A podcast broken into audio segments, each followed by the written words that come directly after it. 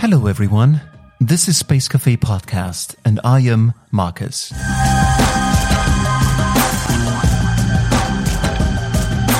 I like serendipity, those inconspicuous moments that slowly grow on you and suddenly make sense. Like the other day at the South by Southwest conference I was invited to, there was this talk by Amy Webb, who has long since become a household name at the conference with her technology outlooks on the next few years. When she presented her 600 page ovary this year, she also talked about how she puts herself in work mood with brown noise. Not knowing what that was, I immediately subscribed to a playlist on the streaming service I trust, and voila! No more distracting noises, less temptation to do anything but my work. So, what sounds like a sales pitch is not. Brown noise can be found everywhere on the web, and you could even make it yourself. Just try it out if you like. Back to serendipity. Our guest today also falls in this category. I was actually looking forward to an exciting conversation about 3D printing and its future in space travel. But as it's sometimes here at the case at Space Cafe podcast, we drifted and suddenly found ourselves in the middle of the African jungle on a table mountain with a rocket and last but not least world powers that did not like this colorful hustle and bustle very much. Ladies and gentlemen, I'm very pleased to introduce my guest, Lin Kayser, today. Lin is a serial entrepreneur who lives and works in Munich. He has a fascinating family history and possibly the key to a new generation of space technology.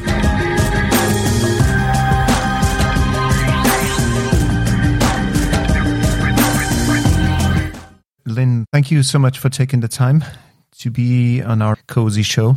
Space Cafe podcast. Let me jump in here with a, a, question regarding your TED talk you did a couple of years ago, that is. And you showed a piece of metal. And the interesting thing about this piece of metal is that it is of no human origin. No human lay his hands or her hands on that piece of metal. And it turned out to be a rocket engine. And so the obvious question is, does it fly? And where does it come from if no humans have ever laid their hands on it? It, I mean, uh, first of all, hi Marcus, thanks for having me. It, it was a little bit uh, tongue, tongue in cheek, of course. There are humans behind sure. it, but it is one of the first objects man-made. Let's not call them man-made. One of the first objects that was not designed directly by a human engineer. It was designed by a computer, right?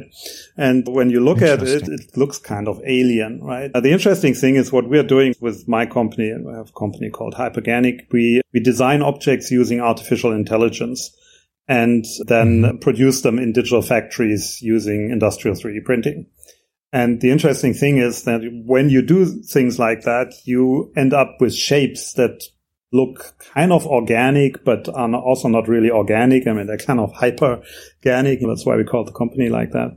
Mm-hmm. And they have the potential to be way more efficient and way more um, intricate than what we usually design as humans, because we humans always try to keep things simple. Do you tell the machine, I want to fly to the moon? Please design the proper vehicle? At some point, hopefully, yes. That would be uh, something. Uh, th- that would be, and and this is actually, I mean, you kind of summed up our vision in a nutshell. We actually think that engineering should be automated. But I mean, mm. let's come back to reality in the year 2021. I mean, right now you have to tell the algorithm how a human would design it. But once you've mm-hmm. kind of encapsulated this human knowledge about how you design things, into a computer algorithm, then this computer algorithm can work tirelessly day and night on, if you want, hundreds of computers to come up with the optimal shape for something. Mm-hmm. And that automatically almost results in things that are more interesting than what a human who yeah, has limited time and limited knowledge will design. Has it ever flown? This non human made rocket engine, has it ever flown? This one not. I mean, this was a demonstrator. Mm-hmm. We did that four, four, years ago almost. We work on space hardware with customers. So we have mm-hmm. not shown this pro- publicly, but you know, we have wow. space hardware that will fly. This one will not fly. And it's one of the reasons, I mean, we intentionally exaggerated some of the features mm-hmm. also because rocket technology obviously is a very sensitive area sure. and you can't show certain things sure. just publicly. But no, I mean, this was a demonstrator and this will never fly mm-hmm. because there's a lot of assumptions that we took that are probably wrong. I mean, we did it together with aerospace engineers, but mm-hmm. today we work with leading aerospace companies and we produce objects that will fly. Yes. I mean, like you're right up the alley of what Elon has been doing for quite a while now, uh, taking bold steps. We all remember his Cybertruck feat he pulled off where he almost destroyed the bulletproof car window. That was kind of cool, but still it, it did the job and, and made the piece interesting and resulted in quite a bit of, of global interest. So I think very often it's about making a bold statement. And I think this rocket engine produced or envisioned by Hyperganic is something like this. I mean, first of all, I have a huge respect for Elon Musk. I mean, what he's created over the past decades is just mind boggling. Mm-hmm. I'm always very careful with comparisons. I don't want to even go anywhere sure. there. But I think what he does, and this is really important, he he just goes for it. He throws away all the mm-hmm. assumptions mm-hmm. about certain things and just says, okay, how hard can it be? And then, and that's his brilliance. Then he executes like crazy. I mean, I mean, mm-hmm. this guy works like a madman and he is so smart and he's a mm-hmm. great executor. So you can have all the visions and all the ideas in your brain. Uh, it doesn't matter if you can't execute, if you can't bring it into reality. And this right. is actually what impresses me the most about him. Now, I mean, we can all as, right. aspire to, to kind of try to get more stuff done. That's in our brain. And I certainly mm-hmm. try to. And I think part of it is actually that you inspire people, that you show people what is actually possible. Mm-hmm. And so I think in Germany, possible. where I come from, most engineers will always tell you what's not possible. And they are often right, but it's kind of becomes a very depressing world when you only think about the stuff that's not possible. So I love that Elon focuses on the things that he thinks are possible and then makes them happen. Mm-hmm. And we certainly aspire makes to do similar things, right? With, and yeah, I mean, you're right. Wonderful. I mean, it's a bold statement. It's a bold statement in a way, but it is uh, also an, a statement we followed up on. And so it's not just a gimmick or some showpiece. It's actual mm-hmm. technology that we back then already knew was working. And we have proven this over and over mm-hmm. again. And we can't wait to show more of these examples to the world. We've been doing in stealth mode. Mm-hmm. Stealth mode. I like that. So I hope we can uh, um, go a little bit under the hood in the next couple of minutes. But let's take it with a grain of salt, of course. But your very un-German approach re- has its roots in your own family history. And so, in order to understand why you do what you do and how you do it, we need to understand where you come from. But before we go into that, let me just sum up what what I believe drives you is the basic premise that we are as a society, as humans, we are not innovating fast enough. And this is why you found Hyperganic. Is that about right? That we cannot keep up with the way we innovate with software. Now, the hardware needs to get up to speed in the same pace of innovation cycles. Is that about right? Yeah, I mean, that's a good summary. I mean, so I grew up with the PC revolution. I taught myself how mm-hmm. to code when I was eight years old because I you know, found some books uh, and uh, some magazines that uh, told you how to write basic code. You know, I didn't have a computer. I wrote it in a paper notebook yeah, at the beginning. That was kind of funny. But yeah, I witnessed the entire PC revolution from 40 years ago to what it is today. And I was always, mm-hmm. I, I, actually never really thought about it because it was just normal. But if you think back, it's amazing mm-hmm. what has happened. 10, 12 years ago, nobody had a smartphone. You know, 20 years ago, very few people used the internet. 30 years ago, mm-hmm. very few people had a PC. Amazing what happened in just a couple of decades.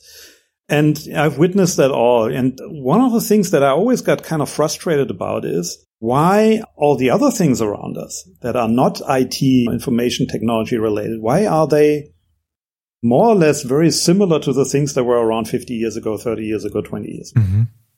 And I researched that. I, I, I, looked into that because I think we're running out of time with a lot of the challenges of our times.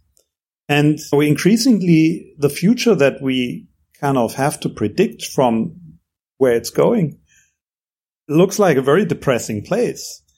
And this is like in a stark contrast to what I thought would happen when I grew up as a kid. I thought there will be space stations and free energy and all of these things. Mm-hmm. And instead we're headed right now towards the future that, you know, where climate change is dominating everything. And then like this, a lot of these big societal problems are actually becoming worse and there's more more inequality because there's a race for resources. And you know all of these things that you read on the news all of it uh, every day and part of it is just how news works. But to a certain extent it's very right. We are actually running out of time on a lot of these issues. And so i think the only way we can solve that is to out innovate at the same time we're evolving and i mean like sometimes it seems like we're evolving backwards in in certain aspects Oh, it's very true for space. I mean, if you think about it, I mean, before Elon came along, I mean, we started, we were basically able to fly to the moon in the 60s. And then we had the space shuttle, which allowed us to go, well, to lower Earth orbit. And then the Americans actually didn't have a space shuttle anymore and they had to rely on Russian capsules mm-hmm. that were invented in the 50s and 60s to uh, uh, shuttle uh, people to the space station, which the space station is, is a very cool thing, but it's flying very low. So it's not actually that interesting compared to where we were in the, in the 60s and 70s. A lot of stuff seemed to be moving backwards. I mean, if you look at the car manufacturers, they seem to be busy inventing new sounds that the mufflers make when you mm-hmm. step on the gas instead mm-hmm. of coming up with something that is maybe more, more innovative. So where were, were the flying cars? Now, all of a sudden they're happening. And I, I would say that we see a resurgence in innovation and visions for the future that are positive. And a lot of them actually are driven by Elon. Like I said, I have a huge amount of respect for this guy because mm-hmm. he single-handedly moved a lot of these industries forward and not just with dreams, but with actual reality.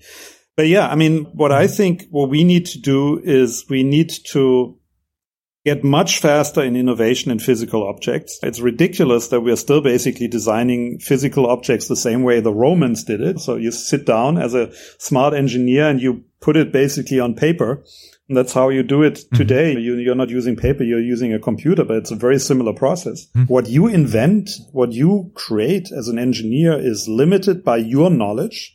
So there's no networking. It's not like if, if something better gets introduced somewhere else, immediately it's available like we have it in computer technology. Mm-hmm. And it's manual labor. I mean, it, the complexity of the object that you create is directly related to the amount of work that you put into it. And that's just mm-hmm. a completely ridiculous model if you think about it. And we should be much further along. And I was kind of wondering why is nobody doing that? And then at some point I realized maybe that's what I should be doing. And that's how Hyperganic was born. Let's get back to perhaps how it all started and why you have it or seem to have innovation and the bold steps in your blood. And I'd love to talk about your uncle because you seem to have an interesting uncle, I think. To understand you and your life, we need to understand your uncle. So let's talk about Lutz Kayser. Sure. I mean, Uncle Lutz, he was one of the craziest guys that you can imagine. I mean, he was kind of the Elon Musk of the 1970s. He started a company called OTRAG in the 1970s, Orbital Transport Raketen Aktiengesellschaft, so Orbital Transport Rocket mm-hmm. Incorporated. And he started building cheap, privately financed rockets for orbital transportation, so mm-hmm. launching satellites into space. And he was actually quite successful with it. And, you know, he was a true pioneer. I mean, he raised 400 million Deutschmarks, so about 500 million euros in today's money wow. from individual investors. So not like big time investors from dentists and, and lawyers and Wim Thoelke, the, the TV moderator, it was an investor. Interesting. Yeah. So he had like hundreds and hundreds of investors and it was like a crowdfunding spirit. That, that, that was crowdfunding actually. Mm. So he did that. That's how he financed his rocket company. And, and then he started launching these rockets in Africa on a launch pad that he leased from Zaire's uh, dictator, the, the, you know, Mobutu Sese Seko. So mm-hmm. Zaire today is Congo, right? And he had leased a piece of land in Congo that was as big as Austria. I mean, just for size, you know, try this for size. So hold on, Lin. So he went to, to this dictator and he said, I'd like to launch my rockets in your country. Can I do that? And the dictator goes like, okay, here's a piece of land. Fundamentally, yes. I mean, the story is kind of a little bit more involved and, and actually quite funny. So he, he was, my uncle was a bit of a playboy and he met the boxing promoter in Paris who, who organized the Rumble in the Jungle, Muhammad Ali against George Foreman, the boxing match. And that actually was, that, that took place in Zaire, in, mm-hmm. in the Congo. And so these two guys have a conversation. And my uncle says we need a, a, launch site for our rockets, which is close to the equator. You know, we're looking into South America.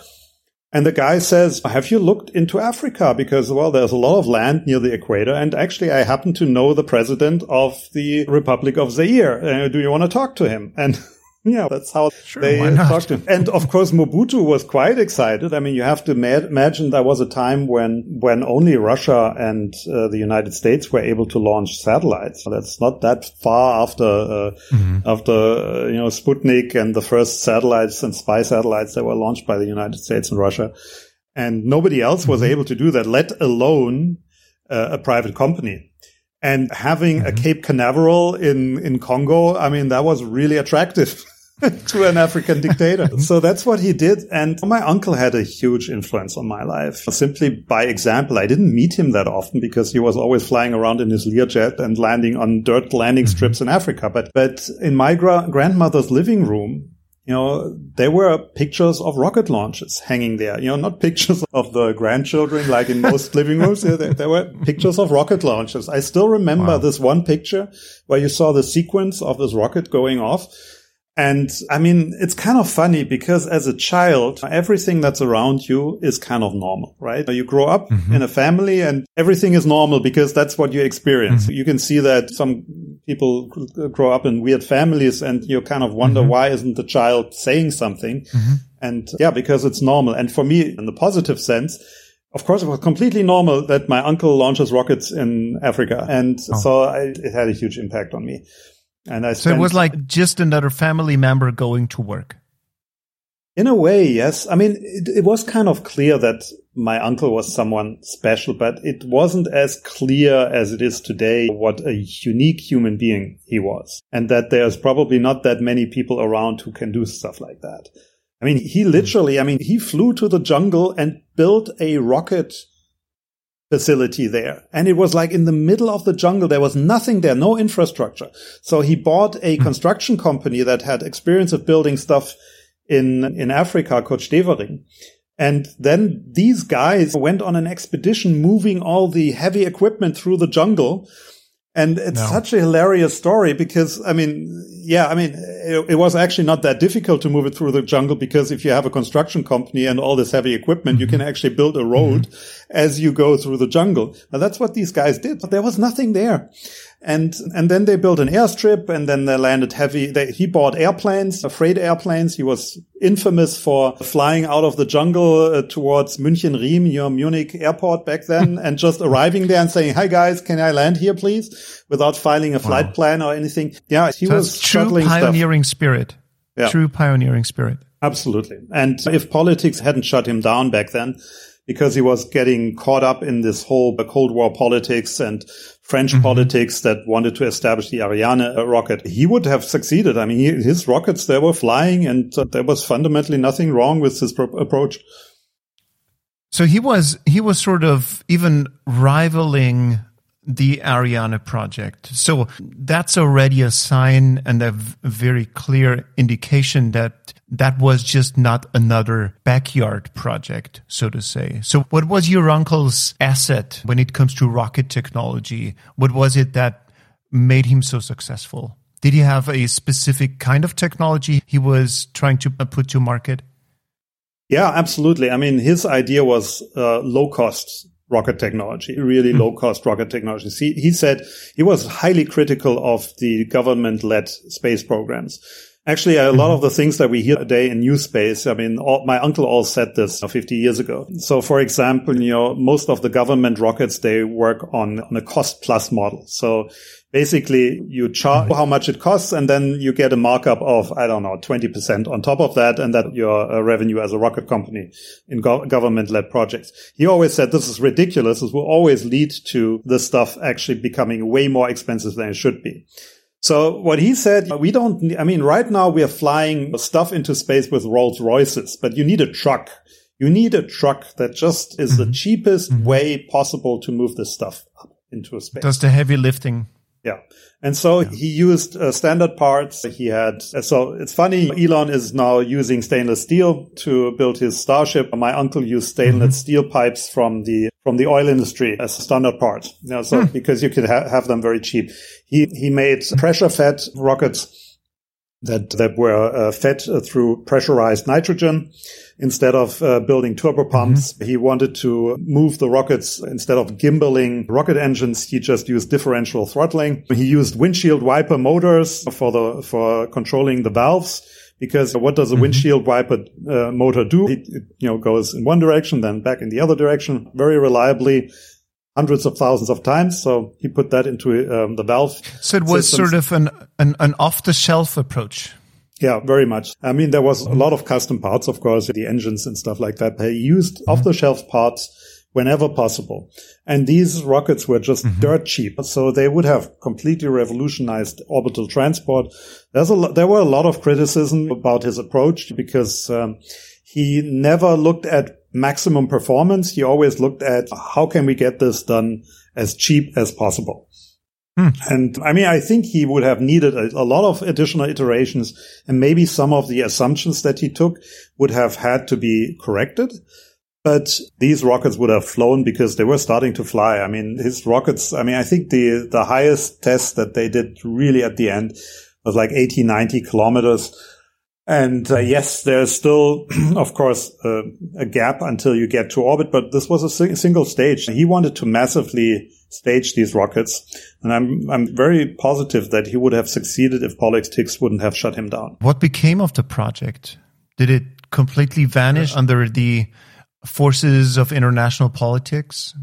Yeah, pretty much. So, I mean, the Americans hated this. The, the, the Russians hated mm-hmm. this and the French hated it because the French tried to push Ariane.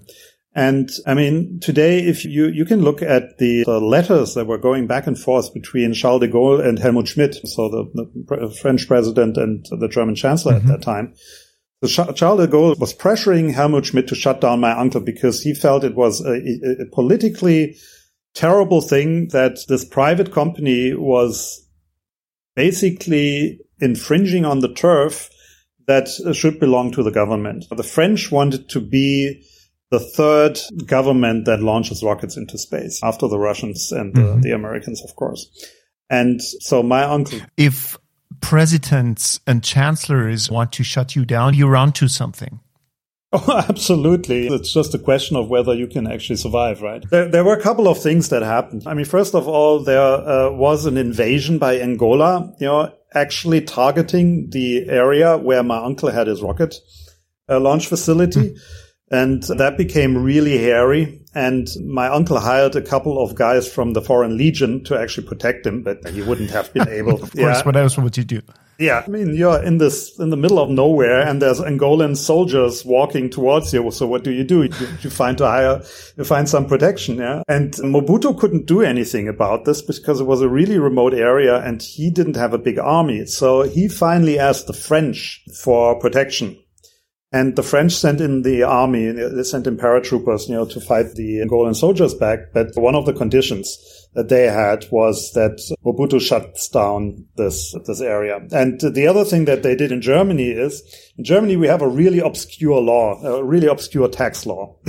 so there's a, tax law that says if you don't make money with your business within five years, it's not a business. It's just your fun project. It's your hobby. And so all the money that you have deducted from your taxes, you have to pay back to the tax authorities. And they used that mm-hmm. law against my uncle. So of course a rocket engine, a rocket company after five years doesn't make money, right? I mean, there's still a lot of, sure.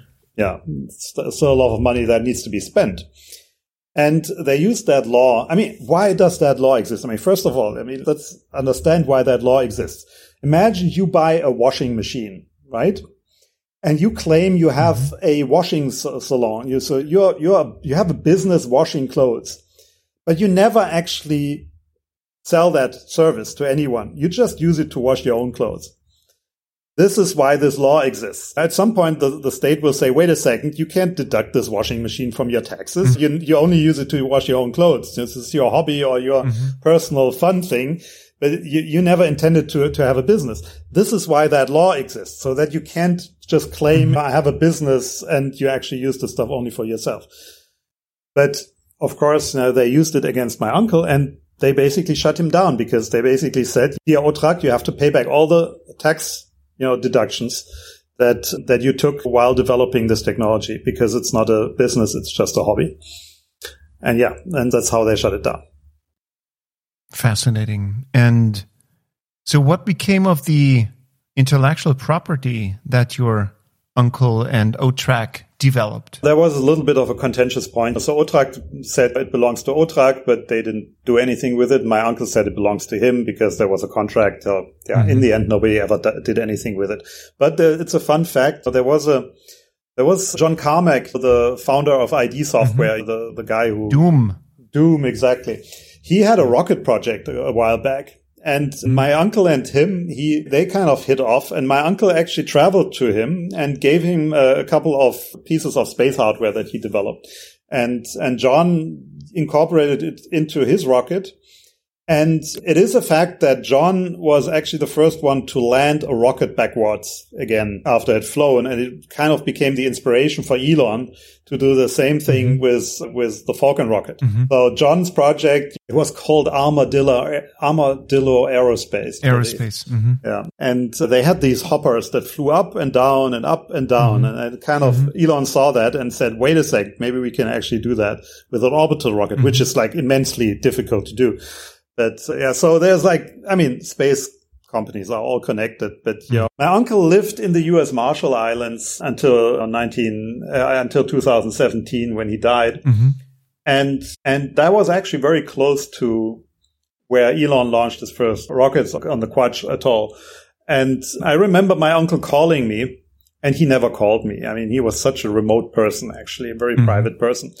So he called me and said, Lin, you wouldn't believe it. There's this crazy internet guy who is launching rockets close by. You know, what a nonsense. So this guy will never succeed. I remember, you know, mm-hmm. he, he, thought he was like a mm-hmm. complete fraud, like a complete mm-hmm. idiot. You know, I mean, think, look at this guy who, who, who did internet services mm-hmm. for finance. And now he's launching rockets. This guy will never succeed. Famous last words. So, yeah. Sure. Wonderful. Wonderful. So we should point out that there is a beautiful movie out there about your uncle, and it's titled Fly Rocket Fly. So I highly recommend um, uh, watching that movie. So is it where is it available, Lin?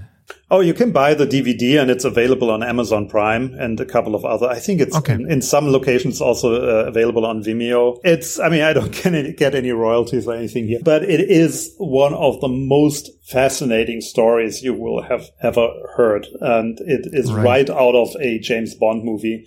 And the cool thing about it is the second in command of my uncle, the, his COO, he was a passionate 16 millimeter filmmaker and he shot lots and lots of film material and the movie consists mainly of that material. And it's just awesome. i mean if somebody tells you that story and you you, you thought it's fiction you would say oh it's so un, un, improbable and, and nonsensical. It's a really bad book but it's all true and it's it's part of my youth. Yeah.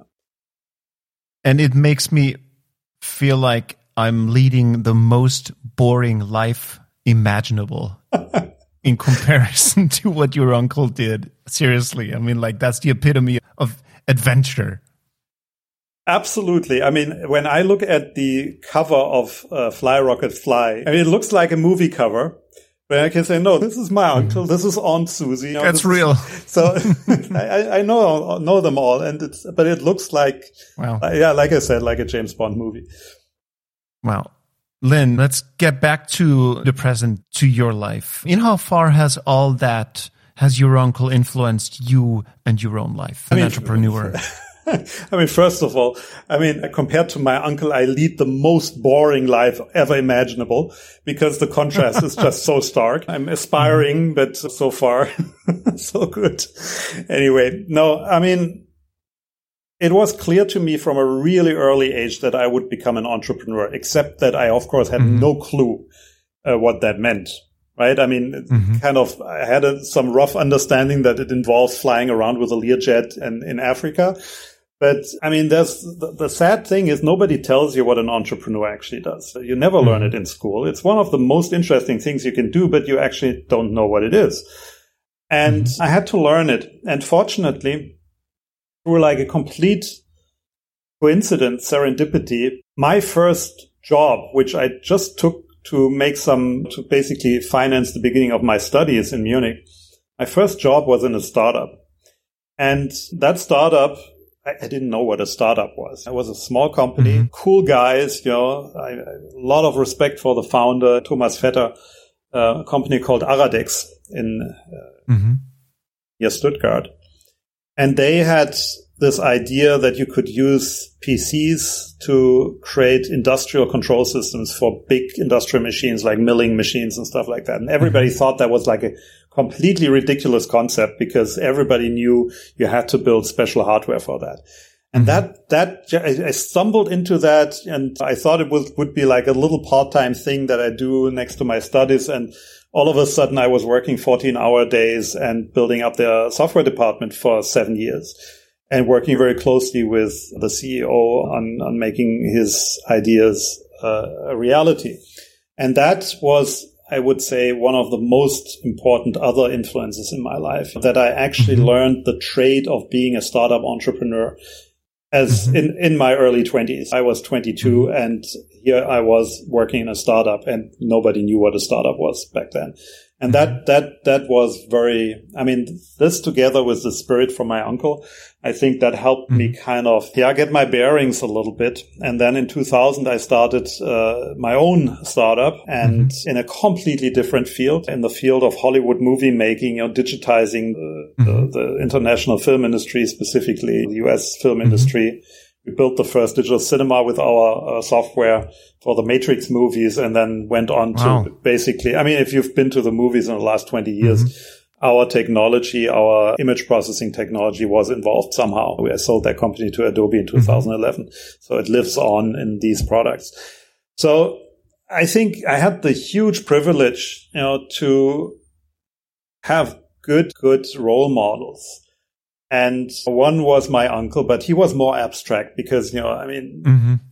he wasn't part of my daily life. He was more like this, uh, you know, idol that was kind of remote and doing these crazy things. And you had no idea how he actually did these things. And whenever you visited your grandmother, you would see on her wall the rockets yeah. and you got reminded of your uncle doing his thing in dangerous places with snakes and crocodiles. yeah, exactly, literally. And I spent hours and hours, entire days in the basement office of my uncle. He had, he had all these books about space technology and I read them all. I still mm-hmm. have a lot of them. Books, uh, hand signed, you know, autographed by Hermann Oberth, one of the early space pioneers and, and stuff like mm-hmm. that. So yeah, I mean, uh, I mean, I grew up with space technology and I'm a space buff, but wow. like I said, I had this other influence that I mean, I kind of, I think what I learned from my uncle is a healthy disrespect for the status quo.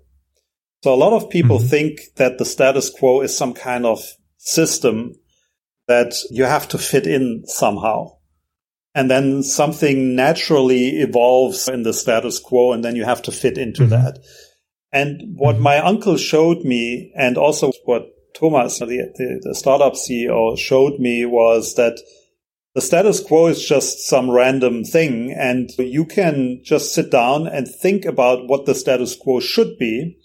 Mm-hmm. And if it makes sense, and if you have the technical prowess to actually do that, then you can change the status quo dramatically.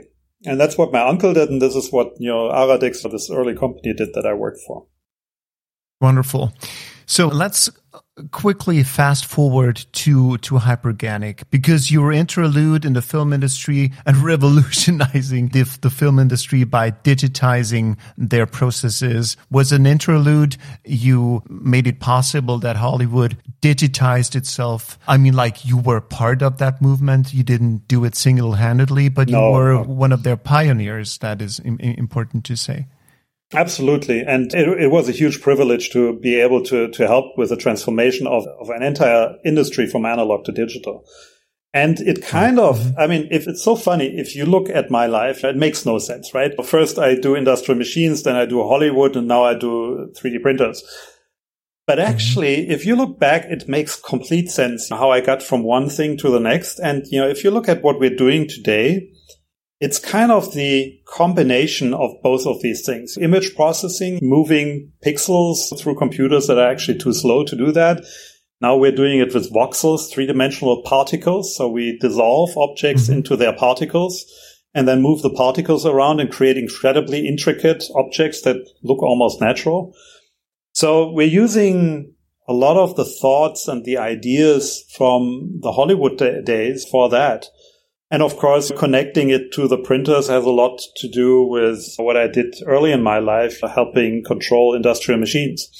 So it, it actually always makes sense if you look backwards. And I'm working also with the same team more or less. So now the team has grown a lot. So lots mm-hmm. of new people, but the founders. You know what? Yeah. The fun thing is that what you're describing in, especially in Germany, also in Austria, where I live, at the labor offices, they would tell you that you're inconsistent in your biography. Is, is that something that you're experiencing also that the environment is sort of a hindrance to making parts of Europe and Germany is a large part of Europe be, be more, more innovative as compared to parts of China, of course, and, and of course the, the Silicon Valley places and people. So what would I you think, say? I think Silicon Valley is like a, is, is like a weird aberration. So I don't think anything compares to the Silicon Valley. And the Silicon Valley of mm. today is not the Silicon Valley that it used to be 20 years ago, whatever. I don't think it's a particularly German thing. I mean, it is a very German thing. You're right. I mean, uh, you have to, you know, do this and then you have to do this. And there's always a plan and it's exactly you know, how you do it. And there's mm-hmm. no other way.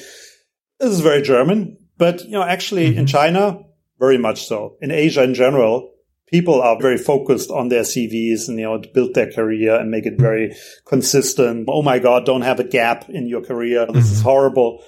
Oh my God, it would be such a better world if people were not so worried about their careers and, and, and doing all mm-hmm. the right things. We actually actively hire people who have really weird CVs. Mm-hmm. My director of advanced projects was a professional breakdancer for 15 years. yeah. I mean, here, this is, think of having that CV in a large German enterprise in front of you. Okay. I'm a professional breakdancer and then I built a company that did 3D printing and then I was a model builder and then I made shoes. And so this is Pete's CV and he's mm-hmm. a, he's an amazing guy. So, I mean, mm-hmm. we hire exactly these people and I, I love working with people who are weird and geniuses and can't work in any other place but ours. And this is how you actually move stuff forward. And like I say, I can only encourage everyone to have a really weird CV. Because if you're, if you're driving down the Autobahn at 200 kilometers per hour, you actually don't see that there's lots of interesting stuff to the sides. Mm-hmm. So if you slow mm-hmm. down a little bit and if you kind of, yeah, embrace these serendipitous, yeah, exactly mm-hmm. serendipity, then uh, you get to way more interesting piece, uh, mm-hmm. uh, places. And I mean, if you just follow your plan all the time, what's what happens if your plan is wrong? That could be horrible. Lin, let's talk about Hyperganic, your current and most important endeavor. I understand. So, On your website, um, you're hiring. Who are you looking for? Oh, we are looking for all these weird people that can't find a job elsewhere. No, I mean, I shouldn't say that now. We get lots of applications for weird people. Now, I mean, we're looking for people who really want to change the world. And I know that everybody says that now, and it's kind of become like, uh, yeah, such a hollow phrase. But, you know, this is really what we're doing. What we believe is that the next 10 years in manufacturing and creation of physical things is going to be changing more dramatically than what we've experienced in the last 100 years. The last 100 mm-hmm. years after the Industrial Revolution, revolution were, were really incremental. Lots of cool stuff that happened, but, you know, very incremental. You could kind of, if you look at, I mean, you could kind of foresee that it would go into that direction.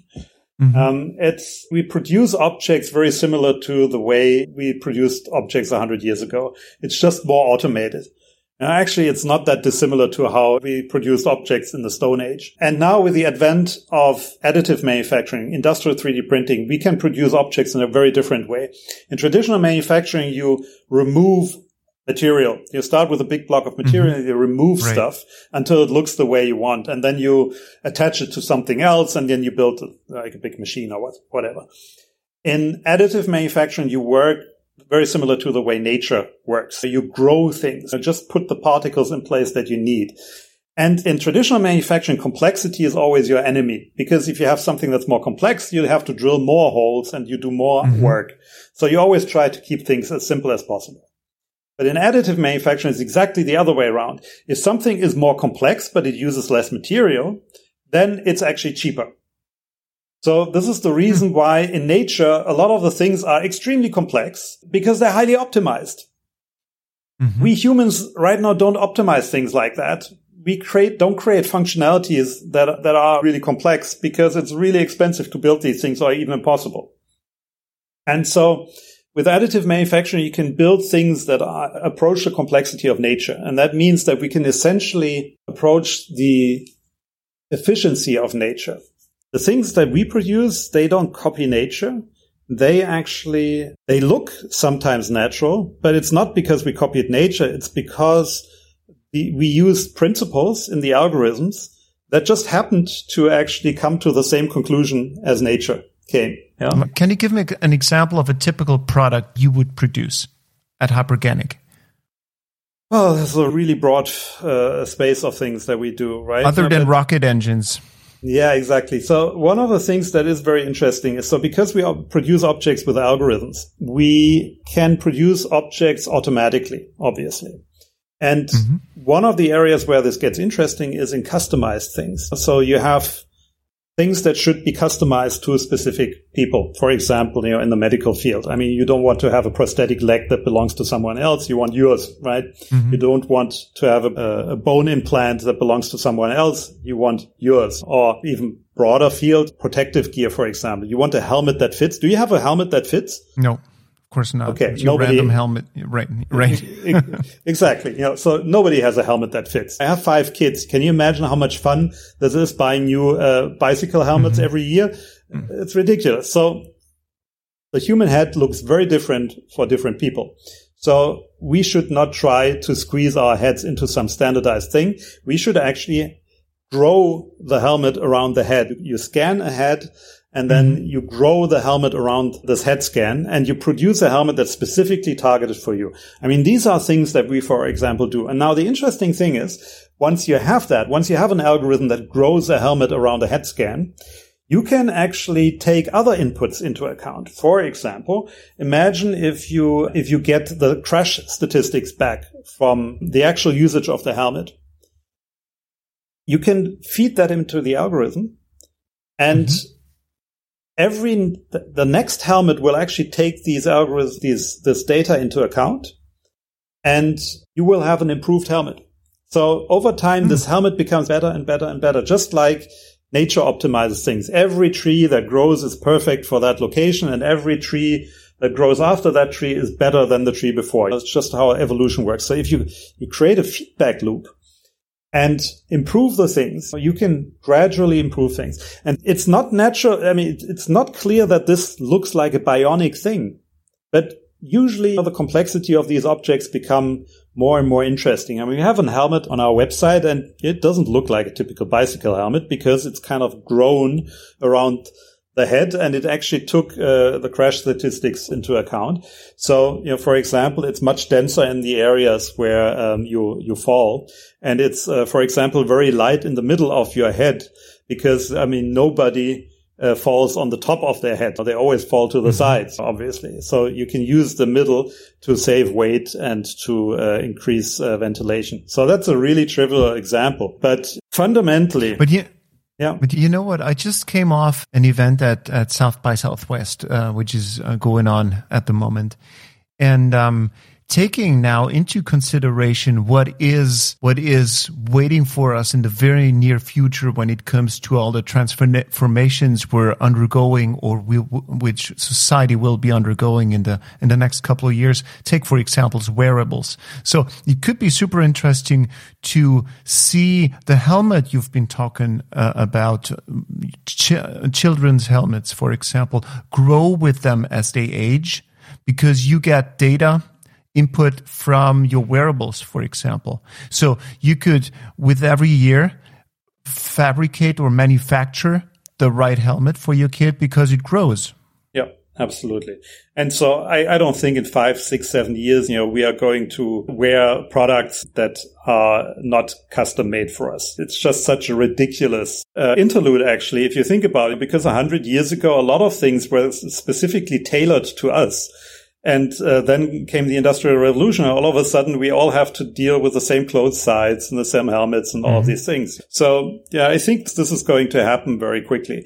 But, you know, if you look at the big picture, this is actually not the most important thing. The most important thing is once you've created an algorithm that creates a object, you can create another algorithm that creates a different object. And now these two objects, they can start talking to each other when they're, when they need to mm-hmm. be combined. And one of the cool things about software is you start with simple modules and then you build something bigger and something bigger. And all of a sudden you have this giant software thing that can do amazing things. I mean, we have literally mm-hmm. software that can fly airplanes, right? Mm-hmm. But interestingly enough, we cannot, we don't have software right now that designs airplanes. And mm-hmm. An airplane is an incredibly complex thing. But a human built it. A human engineer, or actually a number of human engineers created mm-hmm. it. So, you know, it can be done. You know, if a human can create it, you can also create an algorithm that can do the same things. And so what we are headed for is a, almost like a singularity in construction where things will be fully automated. So where you can literally say, I mean, like you, you were kind of tongue in cheek at the beginning. You said, do I just say I want a spacecraft and how far it should fly?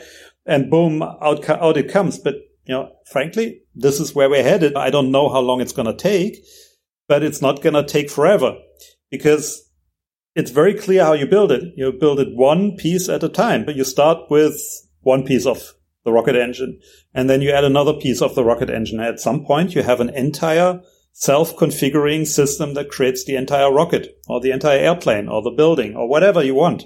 Yeah. And this is really. Would you, yeah. what, what, what, do you think? Would an algorithm, if you asked a machine to design a car, say, of, of course, it's not possible at the very moment, but maybe in a couple of years. So what do you think? Would an algorithm come up with a car in the shape of a car? Would it still have four wheels or could it look completely different? That's the fun thing. We have absolutely no clue. We have no clue what, what the stuff will look like. I mean, I, I, always give the analogy to the computer industry, right? You know, when the people designed the first microchip, that was amazing because this complicated thing that had to be assembled from lots of different pieces could all of a sudden be printed on a wafer. But people assumed that computers that had microchips would basically do the same things that the computers that existed would do. Yeah? So basically calculating things. Nobody saw coming that we would be using the same microchips today, you know, to communicate with mm-hmm. each other over this podcast or to fly to the moon mm-hmm. or to maybe just tag my clothing and put a microchip mm-hmm. in the clothing tag. So people had no idea what would happen. They just extrapolated forward and said, Oh, that's great. I can do, I don't have to turn the crank anymore to calculate numbers and the cashier, cashier system. I, I can do it electronically, but they didn't envision the world that we live in today, you know, with microchips being ubiquitous. So if you use algorithms to build functionality, you can include functionality for free fundamentally. Just like you can include a microchip or, or, you know, computing for free, more or less today. The amount of money that you have to spend on engineering becomes basically zero. So how would the world look like if you could include functionality for free in everything that is around you and print it for free? Mm-hmm. Because again, the 3D printer doesn't care how complex the object is. Mm-hmm. So if you have automated manufacturing, if you have manufacturing doesn't that doesn't care about the complexity of the object that is actually manufactured. If you have engineering that doesn't care about the complexity and doesn't care about how much functionality you add. I mean, how functional and interesting will all these objects around us become and, and what will the world look like? And honestly, I have no clue, I just know that it's going to be very interesting. 3D printers have been available for a couple of years now.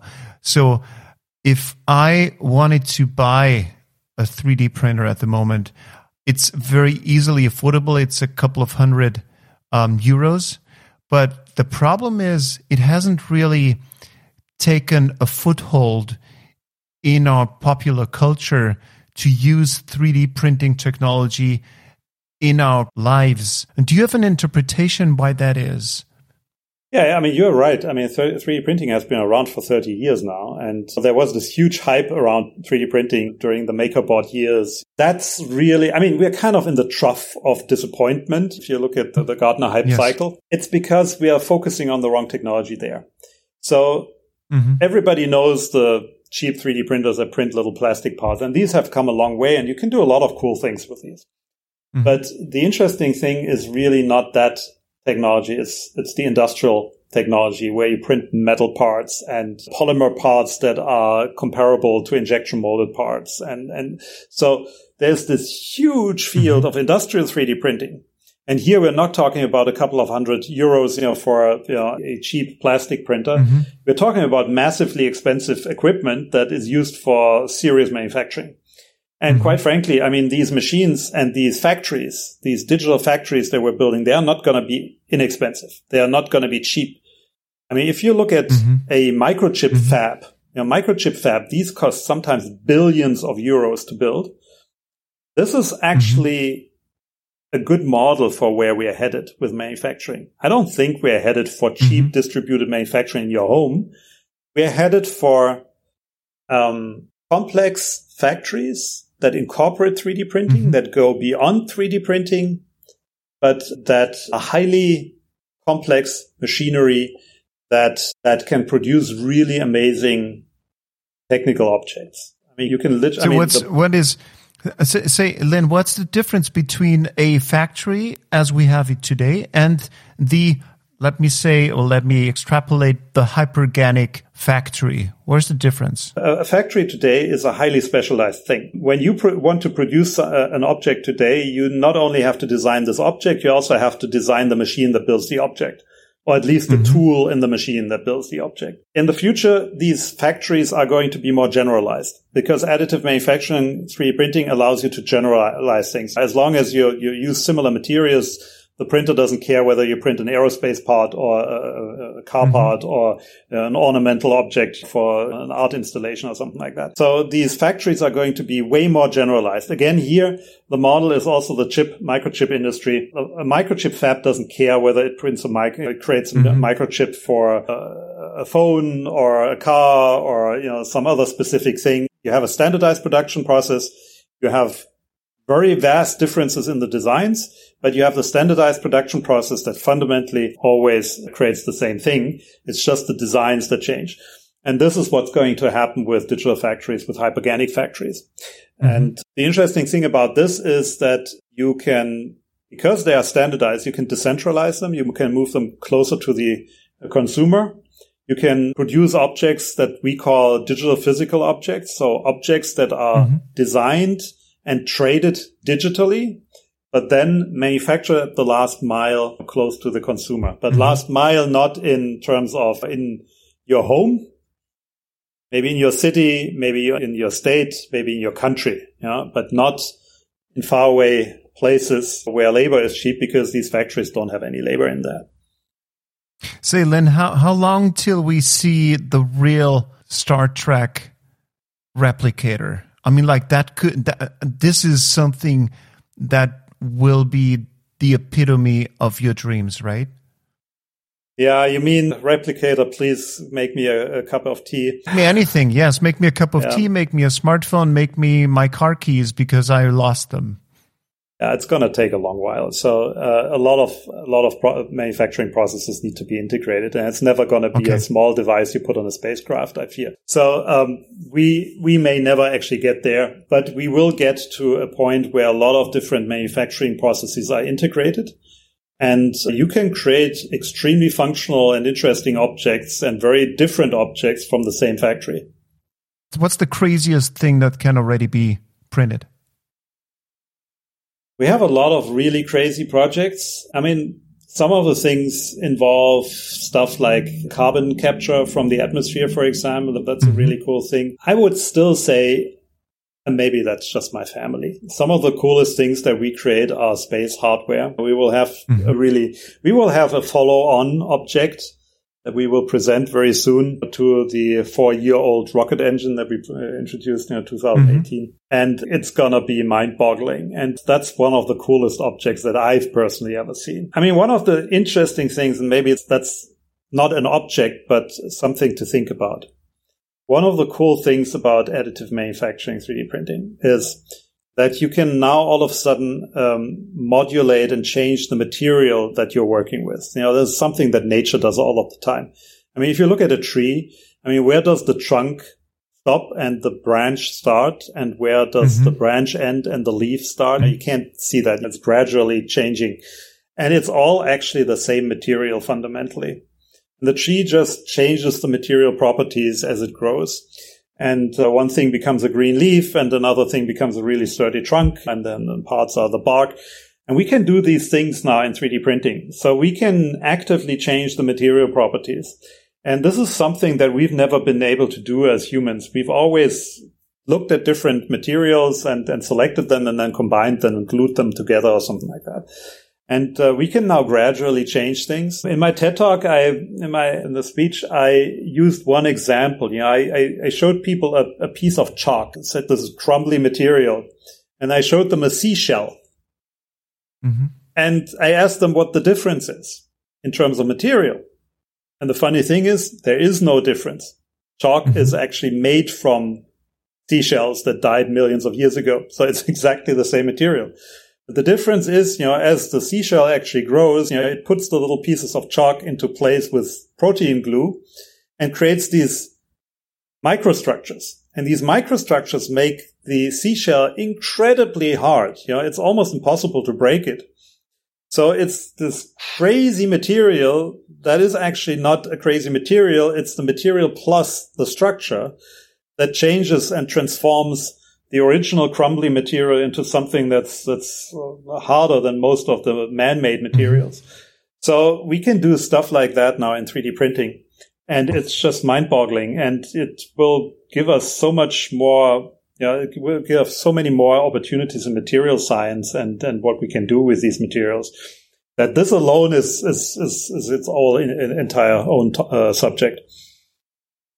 Lin, I'm highly fascinated by by what we're talking about because I can already see so many applications and uh, so much potential. At the same time, I'm asking myself as to if you or adaptive printing in, in, in the first place is enforcing the final showdown on Earth when it comes to the exploitation of resources, meaning we're speeding up production now by algorithmic processes. We've seen the exponential growth of information based on the exponential growth of software and, and, the possibilities that come along. Now we bring the same logic into manufacturing. So how does that m- make this planet stay afloat, so to say, with humans on it without exploiting it? It's, it, I, I, would say it's actually the one thing that we need right now because uh, the technical solutions that we have to environmental problems are completely inadequate at this point. We don't have mm-hmm. effective carbon capture. We don't have extremely lightweight materials and, and all of these things. You know, so we need exactly that acceleration to solve these challenges of our times. Now, for example, if you look at the material modulation that I just talked about gives us the opportunity to actually build objects that have different properties from the same base material. So this makes mm-hmm. it much easier to recycle things because you don't have all these problems of stuff that is glued together and you can't separate anymore. And mm-hmm. the only thing you can do is burn it. So there's this huge opportunity that comes with this acceleration for innovation, for shorter cycles to actually finding the optimum solution. And then one of the interesting things is also that, as I told you earlier, in traditional manufacturing, material usage is actually not something you optimize for. You optimize for production cost. So if you have to drill mm-hmm. another hole to reduce the amount of material, you will probably not do it unless you absolutely mm-hmm. have to because it increases mm-hmm. cost. Now, if you just put the particles in place that actually make sense, you will use significantly less material than you did before. If you produce stuff in factories that are fully automated and are close to the consumer, you reduce shipping emissions. But first and foremost, and that's the really critical thing, we can accelerate innovation so we can free the human minds to come up with the direction for these innovations and we can direct these innovations towards you know what we actually want to build and that i hope it's a future that's sustainable that's positive for humanity you know where the human is in the driver's seat and can enjoy a, an intact mm-hmm. environment so i think this is exactly what is needed and it's not I mean, we still need the engineers. We still need all the bright minds to actually ask the question, what should we build? But we are no longer limited by this slowdown that mm-hmm. comes with, oh my God, I don't want to redo the whole thing again because it's going to take me so much time to re-engineer it. You know, this is current, the, mm-hmm. the, the, currently the situation. If you want to do something innovative, you have to ask a person to throw away all the designs that they did in the past and come up with all the stuff anew, which is a tedious and frustrating process. And a lot, don't, a lot of people don't want to do that. So if you ask a computer to do that, they don't care. They, they do it a million times if you want to. And they will come up with way more optimized and way more complex, way more functional and probably also more beautiful things than what we've created in the past. Wonderful. Lin, we do have a fun tradition at the end of our podcast, and that is as we are a space cafe podcast, coffee house, so to say, we love espressos. And now we're asking you, would you like to share an espresso that is a quick shot of inspiration with me and with the audience? Inspiration, you pick the topic, a quick shot you would like to throw out into the world. Something perhaps that fascinates you or that you deem extremely or utterly inspiring. Ah, that's a tough one. I mean, I, I think maybe I want to throw this one out. I think if you look at interesting people's lives, you realize that they made strange seeming decisions at points in life, in their lives. And they seem to be kind of nonsensical and, and maybe bold but in retrospect, they were exactly these things that moved everybody forward. If Elon hadn't thought that he want, wanted to send a greenhouse to Mars, he would have never gotten into space and we wouldn't have done all these things. And there's so many other examples. They look at interesting people. And the thing that I always ask myself, what thing, what assumption can I throw overboard that is holding me back and that is preventing me from making this crazy seeming decision that could move us to the next level. So this is just something I want to throw out there. You know, a lot of people live their lives in a very conventional way. And I think the main thing they're missing out is this, hey, let's do this crazy thing for once and see what happens. And honestly, I've tried this many times in my life and I've never regretted it because something amazing always happens. So, so I actually constantly ask myself, am I still doing that? Am I actually making decisions that are in, in, in some way crazy enough? And if I'm not doing it, what could it be? Maybe this is something that we should all ask ourselves constantly and more. You know? And if we do that, maybe the world will be a much more interesting place. I mean, does that make sense? Absolutely. Thank you so much, Lin, for your time and for your inspiration. It's highly appreciated. Thank you. Yeah, thank you, Marcus. It's been a blast and, and thanks for having me. Yeah. It's okay to be a little crazy now and then, right? No, let's back up. We'll delete every now and then. It's okay to be crazy. It sounds a lot better, right? I hope you enjoyed this episode as much as I did. If you want to learn more about Lin, we've put together some links in the show notes. In general, more information from the Space Corner can be found on spacewatch.global, as always. If you do not have time for all the fascinating stuff on the internet like I do, sign up for the newsletter, a condensed, quickly digestible collection of everything you want to know about the space industry, promised, and possibly a little more head over to the subscribe button at spacewatch.global if you like. So, that's it for today. I'm still shaking my head at my boring life compared to Lin's uncle. No intelligence agencies on my tail, no wild animals, no other adversaries. But you know what? I like it that way though. Thanks for being here with us today. See you next time.